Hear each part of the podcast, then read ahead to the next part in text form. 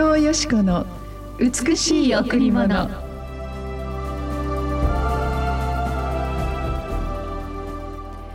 いつも喜んでいなさい。絶えず祈りなさい。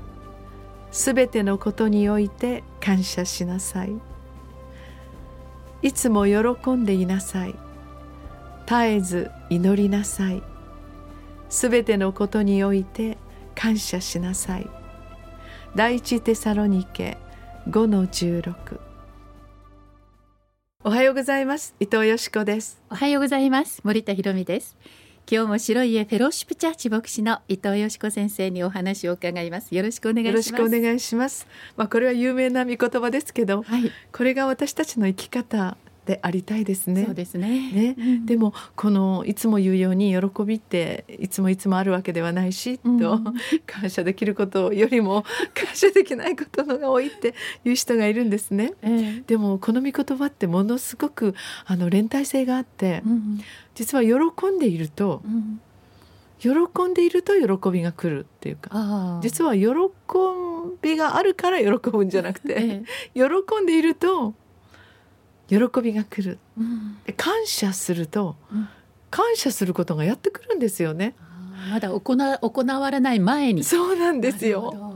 だから実はそれが祈りを通してこれが本当に一つ一つが絶妙に糸のようにあつながっているんだなと思うんですよ、うん、だからやっぱりこういつもいつも朝いろんな人たちのために祈り病の人や苦しみの中にある人そのような方々のために祈っているとその祈りがやはり応えられていく瞬間をこう見るじゃないですか。はい、であの祈っていない人はあそれあこんないやラッキーあの良いことが来たみたいに思うけど、私たちはやはり祈っているので必ずそれがあ神様から来たっていう祈りの答えであることが分かるんですけど、でもそれってやはり本当にその喜んでいる人が継続的に喜び続けるっていう喜びは、うん、やっぱりあ先生いいことがあったよっていう喜びと違うんですよね。うん、あの時からあの人いつも喜んでいるねっていう。うんあのことがあってから、えー、ずっと感謝する人に変えられたねっ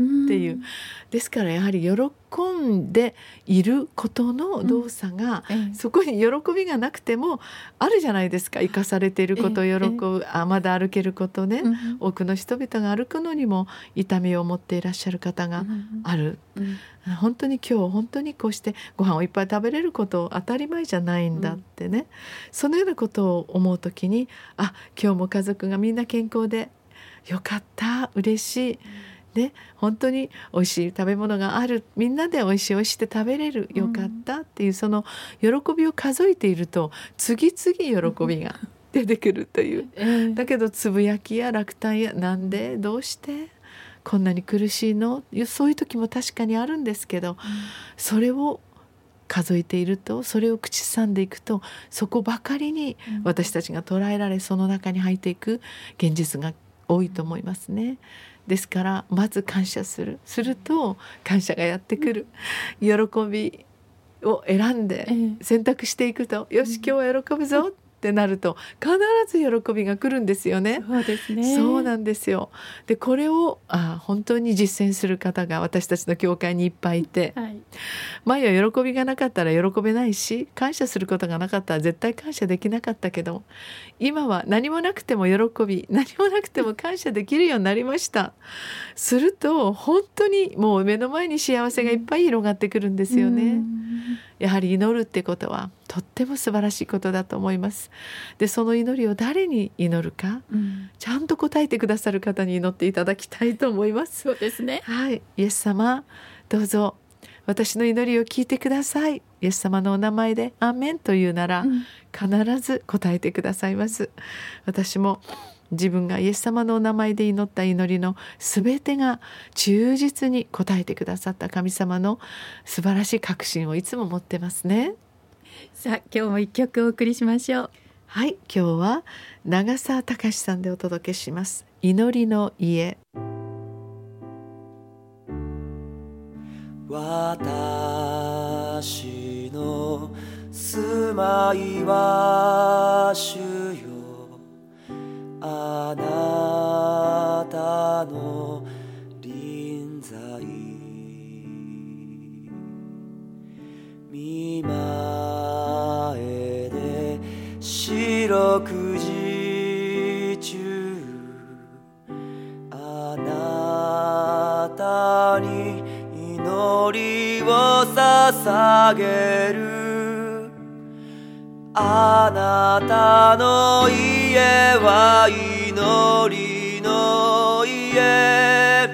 神の教会は祈りの家。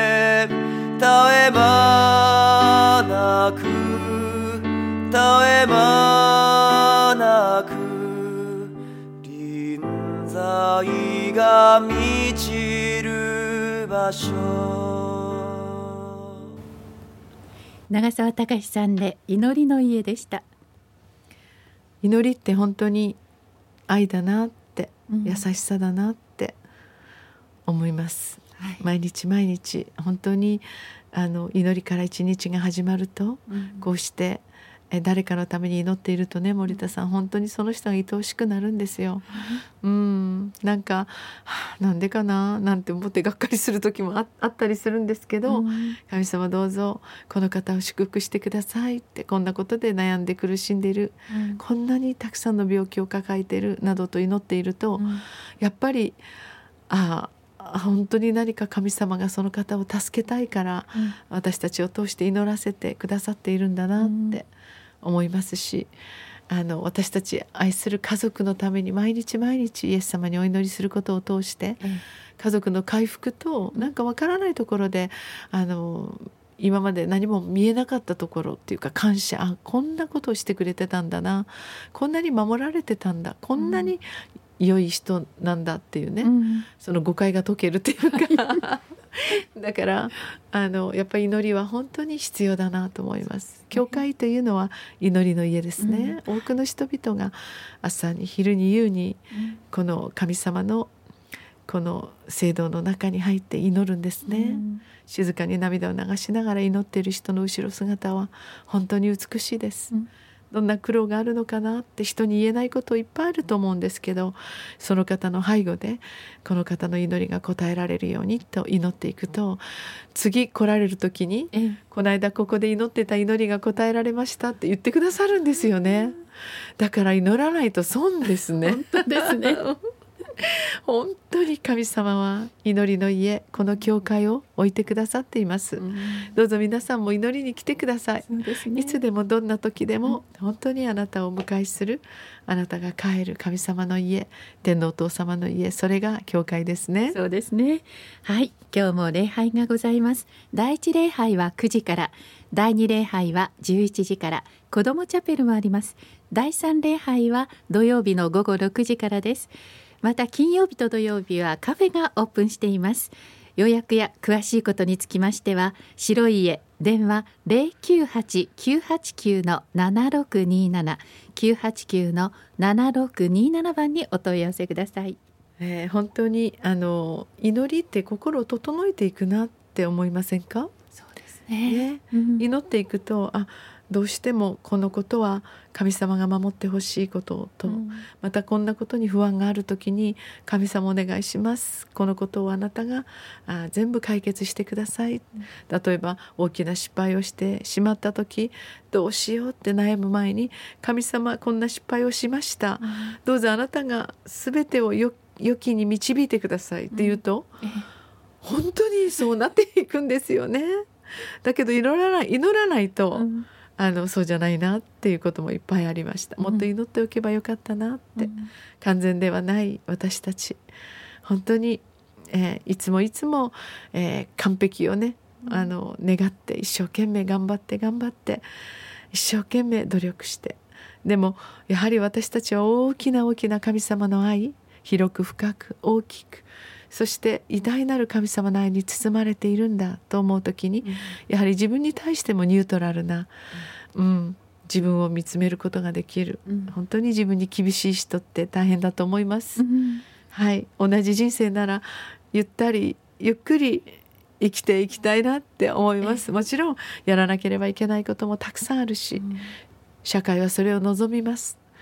でもやっぱり私たちの心が神様にあっていつもあ平安があり安らぎがあるその世界の中で生きていきたいですね。そうですね。ね、どうぞあなたも今日祈りから一日を始めてみませんか？イエス様助けてください。一言あなたが言うなら必ず神様はあなたのお助けになります。素晴らしい一日をお過ごしください。ありがとうございました